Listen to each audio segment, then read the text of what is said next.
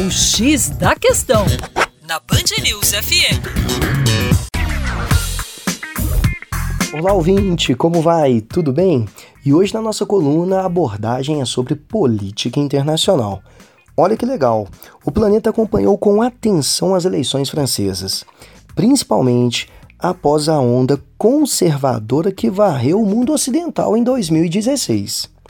De um lado do Atlântico, o Reino Unido decidiu abandonar a União Europeia, no fenômeno que ficou conhecido como Brexit.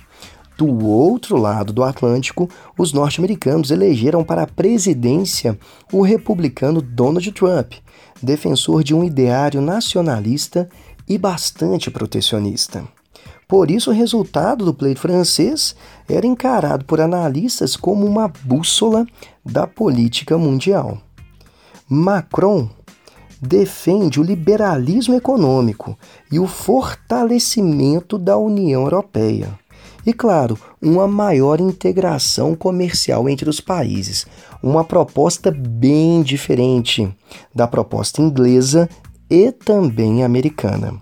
A vitória de Macron e o êxito de seu partido no pleito legislativo representou um respiro liberal e democrático.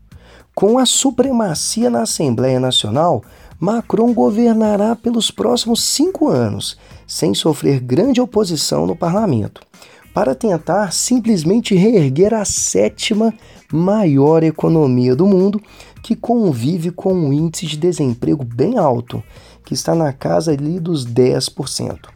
É isso aí. Para mais, passe na nossa página educaçãoforadacaixa.com Fica aqui um abraço do Juninho Lopes.